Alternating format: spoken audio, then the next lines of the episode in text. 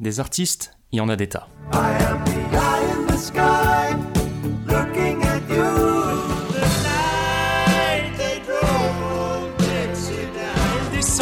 de la montagne sur un chariot chargé de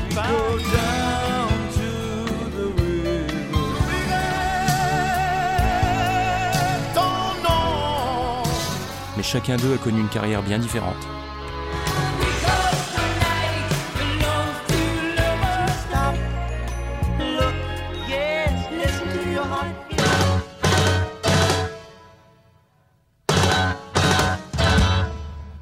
Il est peut-être temps d'en reparler un peu.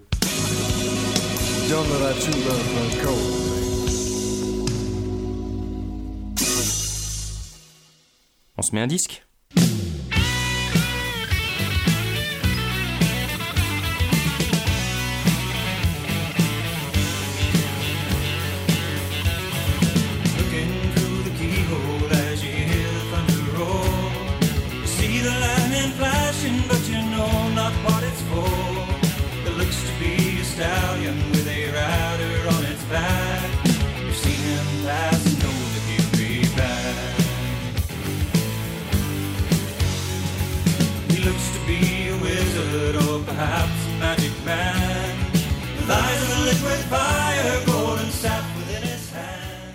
T'as entendu ça?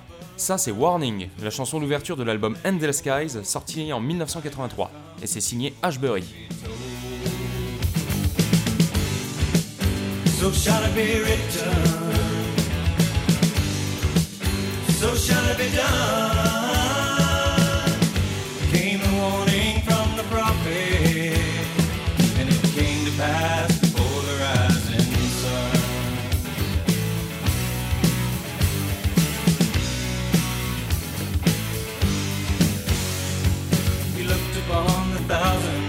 Come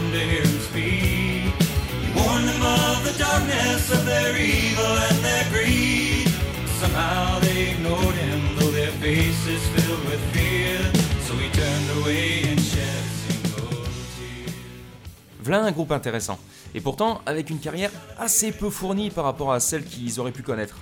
T'as là l'exemple parfait d'un groupe un peu flou qui a en quelque sorte payé le fait de pas souscrire aux demandes des maisons de disques de l'époque.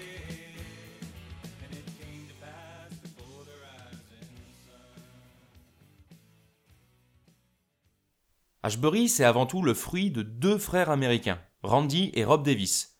Durant leur enfance, leur père, un militaire féru de musique, et en particulier de gens comme Johnny Cash, Buddy Holly ou Elvis Presley, les pousse à s'intéresser à sa passion et à apprendre à jouer d'un instrument, ce qui les botte pas totalement dans un premier temps, puisque les deux frangins préfèrent plutôt le sport en ce temps-là. Rob s'essaye finalement à la trompette, mais sans grand résultat, tandis que Randy semble développer un certain talent pour la batterie à l'âge de 9 ans. S'ensuit ensuite pour ce dernier le piano, vite délaissé, puis la guitare à 12 ans. Il développe alors un goût prononcé pour le hard rock et ne cesse de s'améliorer à la gratte. Rob, lui, ne commencera réellement à se mettre à la guitare qu'à ses 18 ans, sur l'insistance de son frère. En 1976, Randy décide de quitter la ville de Tucson, dans l'Arizona, dans laquelle ils ont grandi avec son frère, et va s'installer dans l'Oklahoma pour jouer avec un groupe de country de là-bas, une expérience qui lui plaît que très moyennement, mais qui lui permet de rencontrer le leader d'un groupe nommé Riggits Pur, avec lequel il décide de s'associer. Rob choisit en conséquence de rejoindre la petite bande en Oklahoma en tant qu'ingénieur du son, mais en pure perte, puisque le bassiste et le batteur du groupe ne veulent pas jouer en public. Il repart donc pour l'Arizona, tandis que Randy discute avec Paul Werner, le chanteur et guitariste de Riggits Pur, de la possibilité de fonder un nouveau groupe.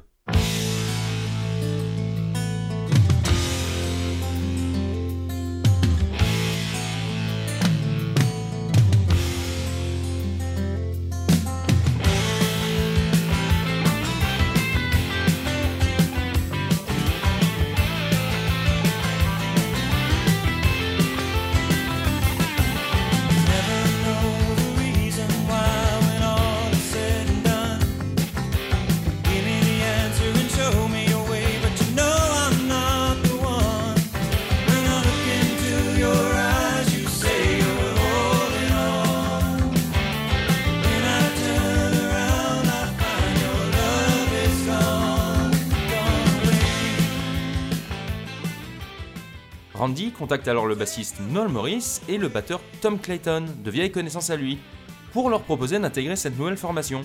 Et Ashbury South naît en janvier 78. De son côté, Rob devient l'ingénieur du son du nouveau groupe de son frère, dont le répertoire se compose essentiellement de reprises de chansons de Jethro Tull, Aerosmith, Pink Floyd ou encore Kansas. Seulement, et malgré de belles prestations scéniques fréquemment saluées et un light show de toute beauté comprenant des effets pyrotechniques, l'aventure tourne court, puisque vers la fin 79, le groupe se sépare après la fracture à la jambe de Paul Werner suite à un accident. À l'été 1980, les deux frangins décident finalement de retourner à Tucson. De retour dans la ville de leur jeunesse, les Davis recherchent de nouveaux musiciens dans le coin et finissent par les trouver en la personne du batteur Dave Carpenter, du guitariste Lee Smith et de Noel Morris, venu depuis l'Oklahoma pour reprendre son poste de bassiste. Le nom du groupe devient tout simplement Ashbury, et très vite ils connaissent un joli succès local en jouant au Choo Choos, un des clubs les plus réputés de Tucson, et du pays hein, d'ailleurs, qui sera ensuite renommé le Night Train, et en étant aussi invité par la radio KDKB-FM, ouais, je le prononce à la française parce que merde, hein, a participé au concours Battle of the Bands à Phoenix, qui remporte haut la main grâce au talent à la guitare de Randy. Oui, parce que niveau répertoire, c'est toujours pas dingue. Hein. Toujours aucune chanson à eux, et que des reprises. De fait, les deux frères décident de travailler sur plusieurs compositions. D'autant plus qu'ils ont déjà quelques ébauches, mais ça va leur prendre un certain temps, durant lequel ils vont continuer à tourner dans le sud du pays.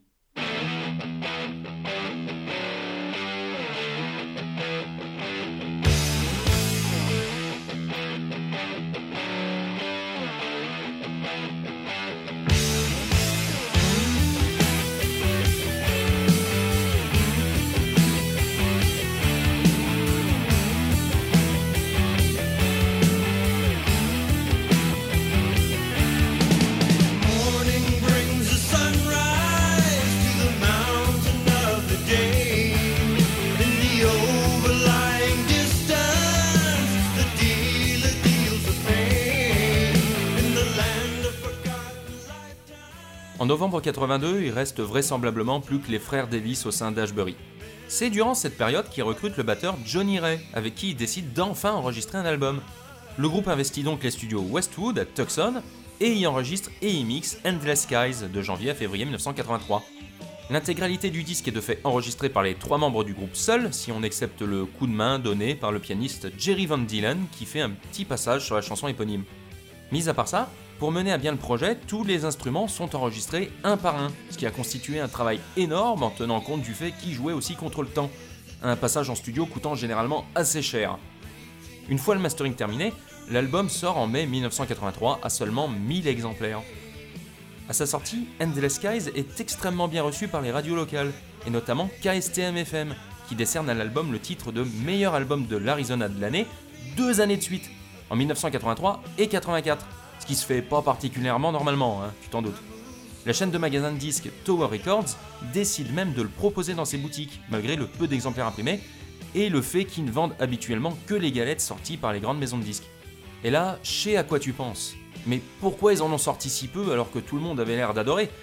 Eh ben, c'est pourtant pas faute d'avoir essayé de se faire signer, puisque Rob avait fait l'effort d'envoyer le disque à plusieurs majors de Los Angeles, mais quasi aucune ne s'est montrée intéressée, à l'exception de Polydor, Seulement, ces derniers refusaient de sortir l'album dans cet état et exigeaient de la part des Davis qu'ils se conforment plus à ce qui marchait à l'époque et le retravaillent avec un producteur de chez eux pour en faire quelque chose de plus bankable. Ce qui n'a pas plu à Rob, hein, qui, selon ses propres termes, n'avait pas l'intention de prostituer sa musique pour en faire quelque chose de commercial. Du coup, pas de contrat.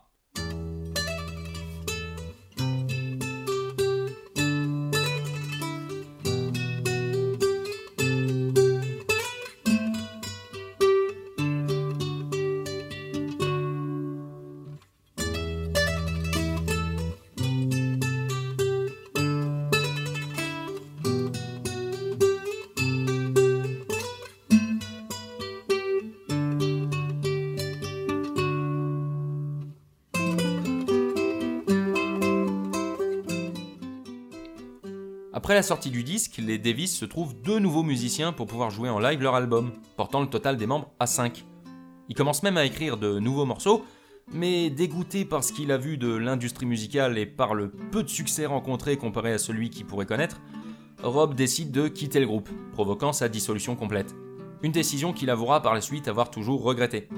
Il part à Phoenix et travaille comme disc jockey, tandis que son frère Randy reste à Tucson pour jouer et écrire de la musique sans jamais chercher à en faire de nouveau un business. Du moins jusqu'en 2010, où le groupe renaît de ses cendres sous la direction des deux frères uniquement et sort à un très faible tirage un nouvel album autoproduit intitulé Something Funny Going On. Depuis, Ashbury s'est retrouvé de nouveaux membres pour compléter son effectif, dont le batteur Johnny Ray, qui a signé son retour, et est reparti sur les routes, participant ici et là à divers festivals metal et rock, et sortant même un troisième album en 2018, appelé Eye of the Stygian Witches. Bref, un début de reconnaissance a été acquis au fil des décennies. L'album a été réédité plusieurs fois en CD et vinyle, et le groupe a son petit lot de fans fidèles. Faut dire que la musique que propose le groupe est franchement attirante de par son mélange des genres, à l'image d'un des titres les plus appréciés de l'album, Madman.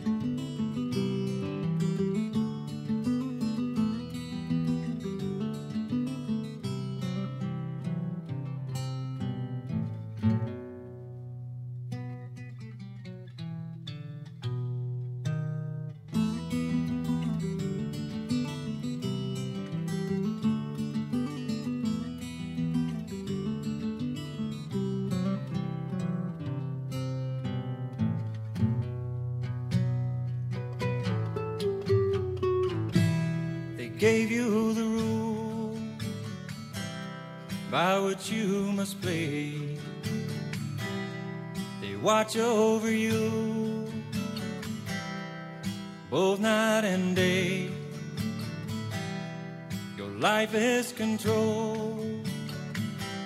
Oh, your freedom's a joke. They can tighten the harness they can put on the yoke.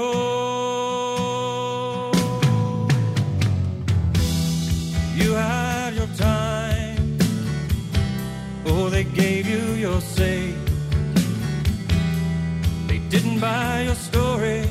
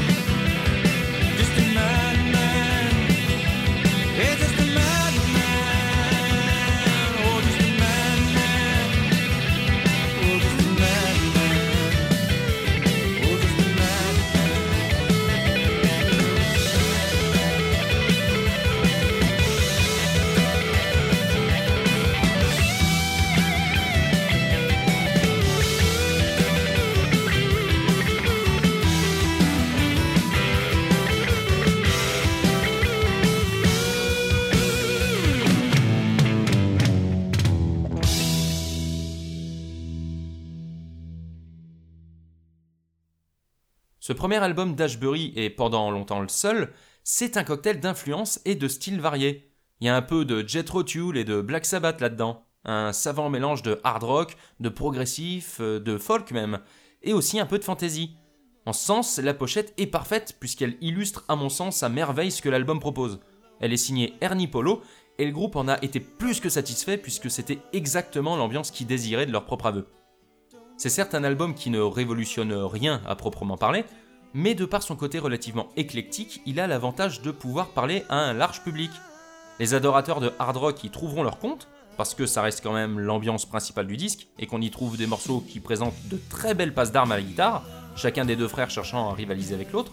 Mais les adeptes de tons un peu plus calmes et acoustiques seront aussi satisfaits, puisque plusieurs morceaux sont construits sur la base de petites intros folk à la guitare évoquant même parfois le flamenco. Et en fait, cet aspect folk n'étant rien déconnant quand on sait qu'étonnamment, l'une des autres principales influences des Davis se révèle être le musicien James Taylor. Des titres comme Twilight sont même totalement acoustiques et démontrent un certain talent de mélodiste de la part des compositeurs. La voix de Randy, quant à elle, fait des merveilles sans être extravagante sur tous les titres chantés. Elle est parfaitement calibrée pour la musique du groupe. Bref, Endless Skies a pour moi tous les atouts pour plaire à tous les types de publics, ce qui n'est pas forcément toujours le cas de certains des plus grands groupes de hard rock et de metal. C'est un album particulièrement bien équilibré et qui s'écoute extrêmement bien. J'ai toujours l'impression de le redécouvrir positivement à chaque fois que je me le remets, moi. J'ai pas encore pu mettre la main sur leurs deux derniers disques, mais je compte bien y jeter une oreille dès que j'en aurai l'occasion. Bon allez, moi je te laisse, j'ai entendu parler d'une foire au disque qui avait lieu pas loin, et je m'en voudrais de rater ça. Je te laisse avec la chanson titre du disque en partant, Endless Skies, histoire de compléter le tableau. Bon allez, à la prochaine. Ciao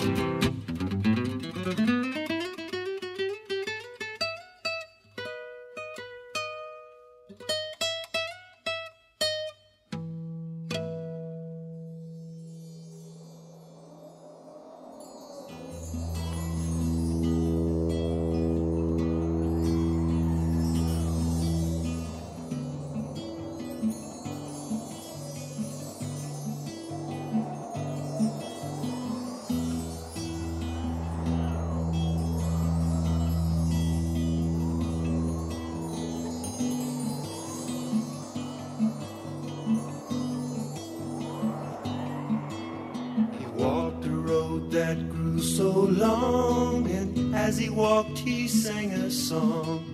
A song that made him stop and quietly wonder.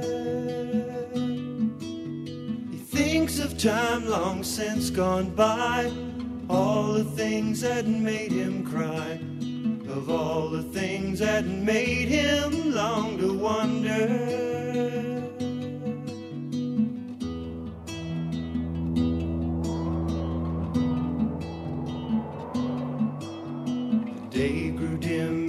Quickly failed, reflecting shades of yellow pale. A time that made him stop and quietly wonder. Valleys stained with wars gone still. The rich man lives upon his hill. Troubled times had made him long to wander.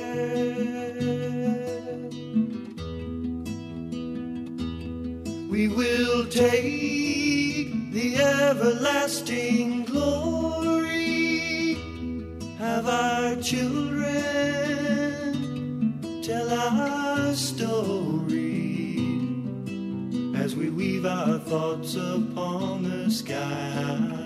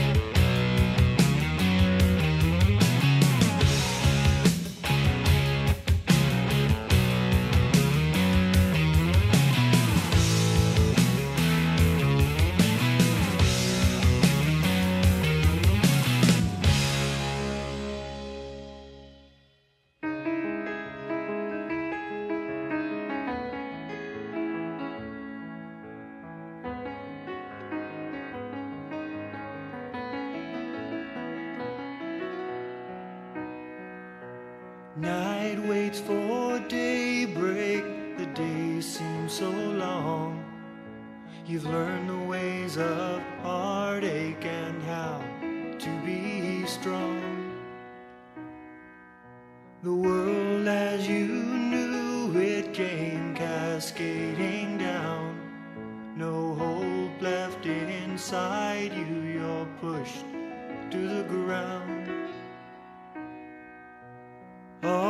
That stood around you lies down at your feet. The feeling inside you runs cold and deep. Heedless skies, won't you wash away forever all the pain that lies together in us all?